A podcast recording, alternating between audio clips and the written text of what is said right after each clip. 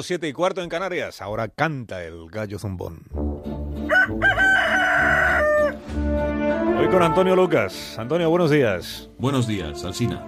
Un interesante reportaje en El Mundo diseccionaba el porqué, el cómo, el cuándo y el para qué de algunas familias rotas en Cataluña por los enfrentamientos de sobremesa a causa de la gresca independentista.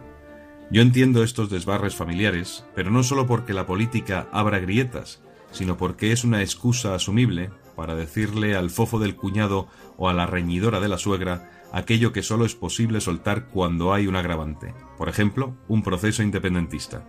Todo resulta tan loco y tan arcaico que hasta el gobierno del PP, que hibernó en este asunto durante dos o tres años, está adquiriendo ahora un incierto contorno épico. El mundo está del revés. Tan zumbado resulta el presente que Joan Manuel Serrat ha pasado de ser su modelo universal de catalán a ser nuestro facha, y tan solo por decir que quizá lo conveniente sería ceñirse a la legalidad y dejar de hacer el maulas buscando una república con los mismos modales políticos con que se cierra una frontera.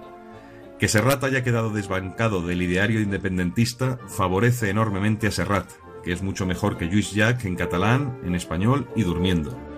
Después de asistir esta semana a la expulsión moral de algunos catalanes de buen calado, como Serrat o Juan Marsé, creo que ya sí que los independentistas lo tienen todo perdido. No se puede ser tan cerril sin traspapelar la razón y el sitio. Resulta que Serrat y Marsé son menos apreciables para un independentista con alma de guindilla que Jordi Puyol o el señor Prenafeta o el señor Milet.